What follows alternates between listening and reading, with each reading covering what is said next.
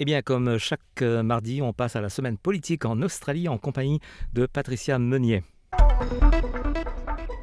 L'Australie a changé sa position sur l'accord contre les armes nucléaires.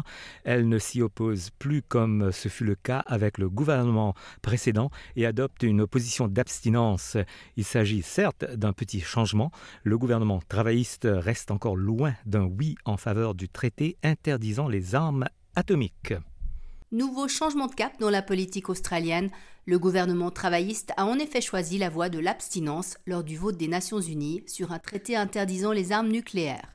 Le vote a eu lieu samedi dernier à New York. Les pro-traités contre le nucléaire sont satisfaits, car avec cette nouvelle position, l'Australie abandonne son opposition face à cet accord. Le gouvernement précédent avait en effet toujours voté non au cours des derniers cinq ans, alignant ainsi sa position sur celle des États-Unis. Le traité antinucléaire des Nations Unies constitue un accord international. Son but, interdire les armes atomiques et même les faire disparaître. Parmi les pays qui le soutiennent, on retrouve l'Indonésie, la Nouvelle-Zélande, la Malaisie, l'Irlande. Formellement, le traité qui est entré en vigueur l'année dernière contre 93 États signataires. Seuls 68 l'ont ratifié. Pour les partisans antinucléaires du traité, la décision d'Anthony Albanese, le Premier ministre australien, constitue un pas dans la bonne direction, même s'il ne s'agit que d'un petit changement. Pour Marie-Eugénia Villaril, membre d'ICANN, le Comité international pour abolir le nucléaire, le traité rallie de plus en plus de monde. On l'écoute. We feel strong. We, we feel self-confident that that the treaty is working. We have many expectations that um, all the countries join the treaty. That's why we are here with them talking about the consequences of the of the nuclear weapons, seeing how they can join the treaty and ratify the, the, the treaty, and in some way to get together to stigmatize the, these nuclear weapons. La branche australienne du Comité international pour abolir le nucléaire a salué la décision d'Anthony Albanese. De son côté, le secrétaire général des Nations Unies, Antonio Guterres, rappelle que le nucléaire représente un très grave danger. Nuclear weapons are a global scourge, a deadly reminder of countries' inability to solve problems through dialogue and collaboration. These weapons offer false promises of security and deterrence while guaranteeing only destruction death, and endless brinksmanship. Today, the terrifying lessons of Hiroshima and Nagasaki are fading from memory.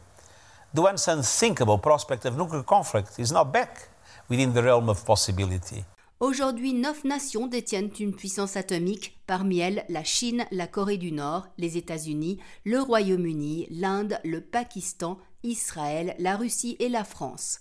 Le désarmement concerne toute la planète. On écoute encore Antonio Guterres. Government is everybody's business because life itself is everybody's business.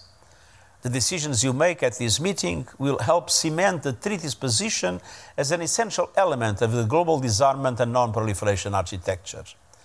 And it will hopefully convince more countries to get on board.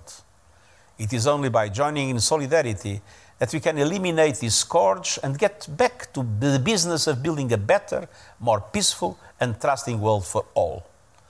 Let's eliminate these weapons before they eliminate us. En Australie, Penny Wong, la ministre des Affaires étrangères, a déclaré que l'Australie était favorable à la non-prolifération des armes atomiques. Elle a aussi réaffirmé que son gouvernement était en faveur d'un monde sans nucléaire. Jusqu'à présent, l'Australie s'était opposée à faire avancer ce traité depuis sa création. Le gouvernement président avait estimé que l'accord était impossible sans avoir à bord au moins une des nations qui détiennent un pouvoir nucléaire. Parmi les autres raisons invoquées, le respect de ses obligations en lien avec son alliance avec les États-Unis. L'île continent est dépendante du pouvoir nucléaire américain en cas d'attaque sur son sol on se demande quelles sont les raisons de la volte-face australienne. Pour commencer, la crise politique qui agite le monde depuis l'invasion de l'Ukraine par la Russie n'y est certes pas étrangère. La guerre a mis en lumière la réalité du nucléaire et la liste des pays qui sont prêts à l'utiliser. Notamment Vladimir Poutine, le président russe a déjà rappelé au monde entier que la menace était très concrète. Certains d'entre eux continuent même à moderniser et développer leurs forces nucléaires. Si l'Australie semble s'éloigner du nucléaire, on attend de voir ce qui va se passer avec son projet d'acquérir des sous-marins nucléaires avec l'aide des États-Unis et du Royaume-Uni. On le rappelle, en 2021, le gouvernement de Scott Morrison avait brutalement rompu un énorme contrat qualifié de contrat du siècle avec la France pour la construction de sous-marins à propulsion conventionnelle pour se tourner vers des engins atomiques et vers de nouveaux alliés.